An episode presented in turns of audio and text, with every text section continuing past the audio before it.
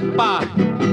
Un paisano me contó una historia popular. Un paisano me contó una historia popular. Sucedió en cualquier lugar de la América Latina. Y para ver lo que usted opina, aquí se la voy a contar, aquí se la voy a contar. La historia del misionero Mejía y los milagros que hacía. Aquí se la voy a contar.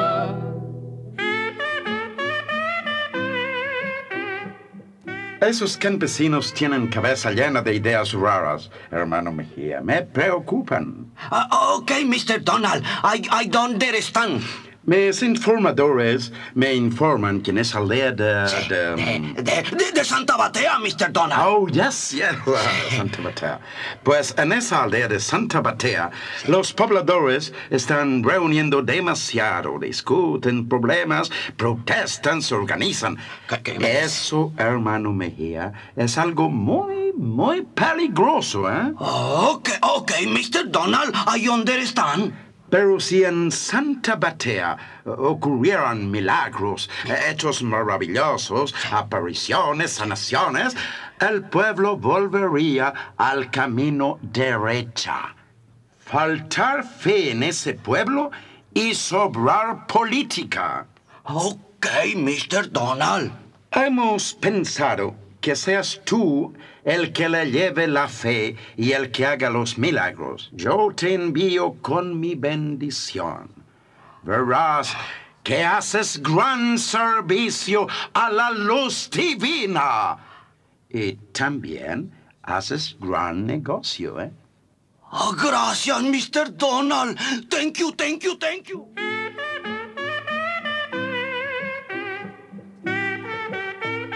Evaristo Mejía, el hermano Mejía como le decían ahora, había sido campesino hasta hacía pocos años. Pero un día se fue, o, mejor dicho, se lo llevaron. Lejos de su pueblo y de la casa de sus padres, había aprendido a hablar la lengua de Mr. Donald. Se había alistado en un grupo misionero, los elegidos de la luz divina, y había aprendido con ellos a hacer milagros. El misionero Mejía llegó a la aldea de Santa Batea y enseguida puso manos a la obra. En un par de horas, en todos los postes de luz, en todas las esquinas, se anunciaba la función de la noche. Noche de fe y milagros.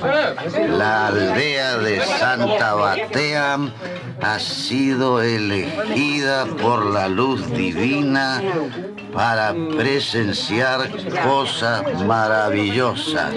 Asiste con toda tu familia. Local Cafetín de Minga. Hora 7 de la noche. A las siete en punto, tal como estaba anunciado, llegó el misionero, el hermano Mejía, con su brillante maletín de plástico y su par de altavoces. ¡Basta! ¡Basta, hermanos y hermanas! Calma, para las almas de todos ustedes. Yo, yo quiero decirles, hermanos y hermanas, que desde que llegué a la aldea de Santa Batea he estado recorriendo las calles, recorriendo los caseríos aledaños, recorriendo y mirando, mirando todo esto con los ojos del Espíritu, con la luz divina. ¿Y qué he visto? He visto, hermanos y hermanas, he visto que en esta aldea falta algo. Algo falta. Falta. ¿Y qué es lo que falta en Santa Batea, hermanos y hermanas? ¿Qué es lo que falta? Bueno, aquí a los campesinos nos falta tierra. No, hermano, no. No es eso lo que falta. ¡Claro que no! Lo que aquí falta es un hospital y un médico. No, no, hermana, no, no. No es eso lo que falta, no. Tiene razón el misionero. Lo principal que aquí falta, a mi parecer, es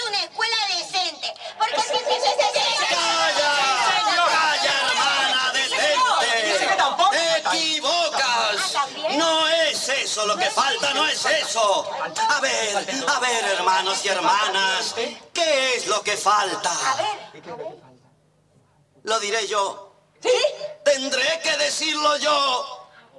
Sí, lo diré, lo diré. Lo que aquí falta es Fe que mueve montañas, fe que llena el corazón, fe que fortalece el espíritu. Fe, fe, fe. Pensando siempre en lo material. La fe se marchita, se seca. Pensando en política, pensando en agitaciones, la fe se pudre, se muere. Sin fe de nada sirve ni la tierra, ni el hospital, ni la escuela. Hay que reavivar la fe. La fe nos salva. La fe me salva. Sí, hermanos, hermanas, repitan todos conmigo. La fe me salva. Me salva la fe.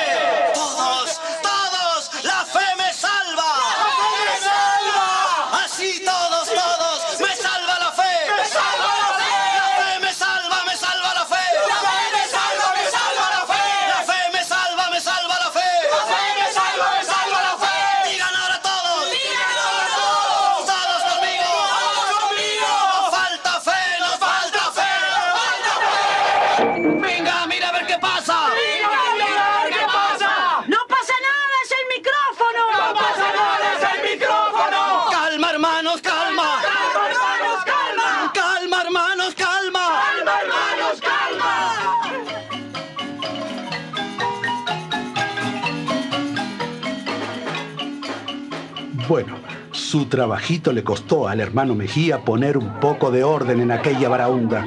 Y cuando lo logró, siguió adelante, dale que dale con su tema. Hermano, tú, sí, tú, hermano, dilo con tus propias palabras, dilo delante de todos. ¿Qué falta en Santa Batea? Bueno, falta fe. Y tú, hermana, tú, joven, pura y casta, dilo con tus propias palabras desde el fondo de tu alma. ¿Qué falta en Santa Batea? ¡Aquí falta fe! ¡Aquí falta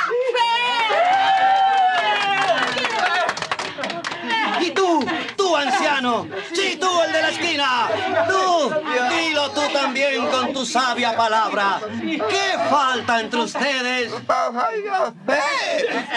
No, no le entiendo, hermano. Repita por caridad. Aquí, papaya, fe. Es que a don Matías no le falta la fe, sino los dientes. Aquí, papaya, fe. Sí, sí, hermanos sin dientes, anciano, sabio y desentado. Aquí falta fe. Aquí falta fe. Y ahora, ahora que todos hemos reconocido nuestro pecado, nuestra falta de fe, vamos a experimentar lo que puede la fe. Vamos a ver el poder de la fe. Y lo vamos a ver precisamente en este anciano desdentado al que le falta la fe y ya la tiene.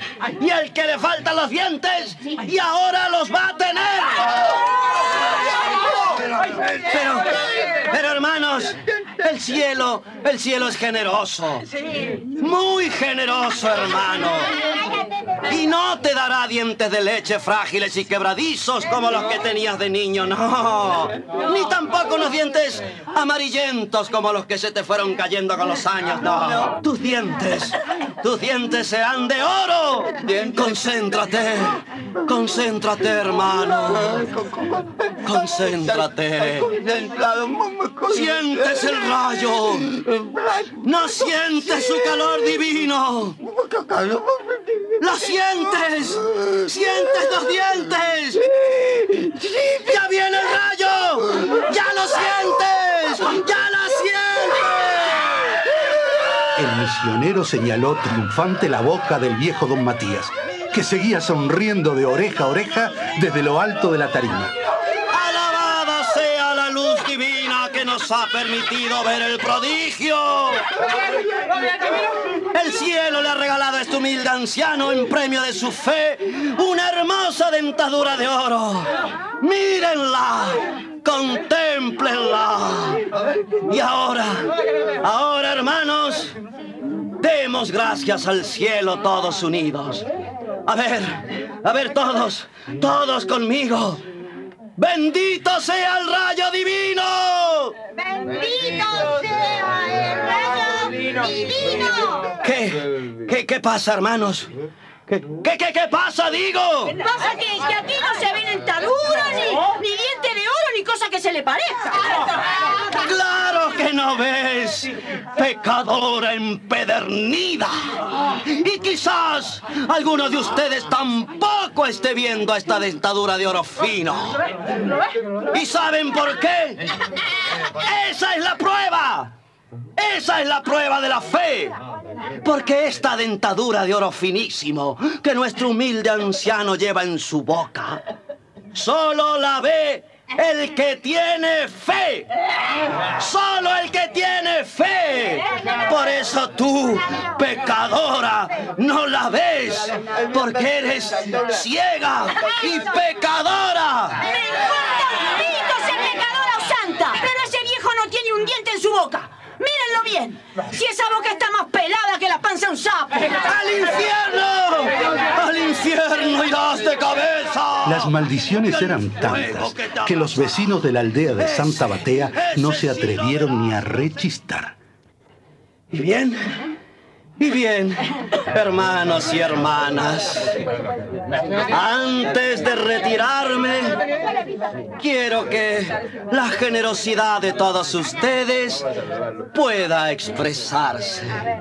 Y así como el cielo ha sido generoso, muy generoso, dándole un milagro tan grande, sean también ustedes generosos, muy generosos, con este pobre misionero que ha traído la luz divina a este pueblo.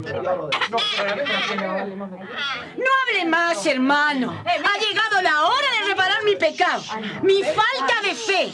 Si no he sido capaz de ver el milagro, sí seré capaz ahora de abrir mi bolsillo y de animar a todos aquí para que hagan el suyo. Y le den la limosna generosa, muy generosa que usted se merece. Diciendo y haciendo, Minga le quitó la gorra a uno de los paisanos de Santa Batea y comenzó a pasarla entre todos. ¡Puchica, misionero! La gorra viene repleta de billetes y de los grandes. Mire, mire. Pero, pero, pero aquí no hay nada, hermana. La gorra está vacía. ¿Cómo vacía? Pero no ve cuántos billetes y cuántas monedas hay aquí. Ustedes, vecinos, miren la gorra. ¿No está repleta de dinero? Pero si esta gorra está vacía. No, hermano misionero. Lo que pasa, lo que pasa es que esta limosna solo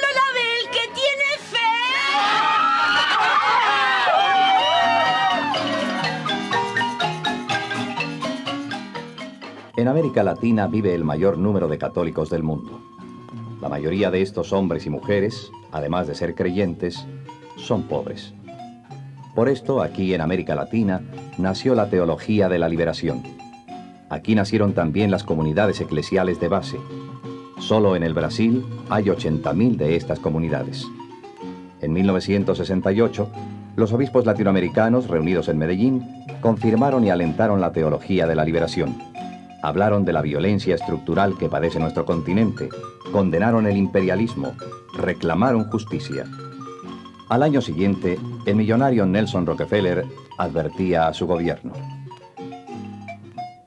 Debemos tener cuidado con la Iglesia latinoamericana, pues si cumple los acuerdos de Medellín, atenta contra nuestros intereses. Desde entonces, para defender esos intereses, Estados Unidos lleva adelante toda una estrategia contra la Iglesia progresista. Calumnian, persiguen, matan. Y también nos envían misioneros como el hermano Mejía. Hay muchos como él a lo largo y ancho del continente, en los rincones más inesperados. Pero es difícil saber cuántos son. Algunos vienen con la Biblia bajo el brazo y hacen milagros. Otros cantan y levantan las manos al cielo.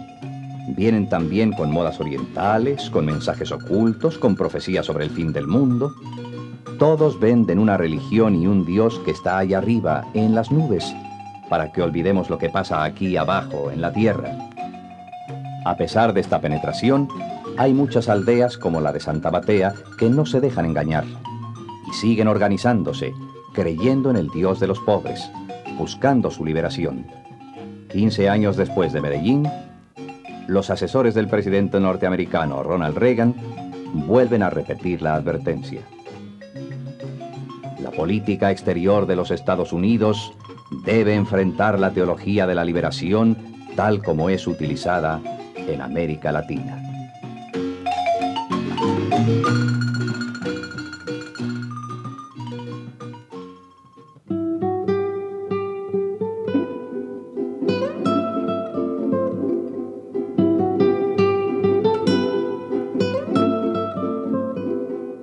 Paisano me contó. Serie escrita y dirigida por José María Romero.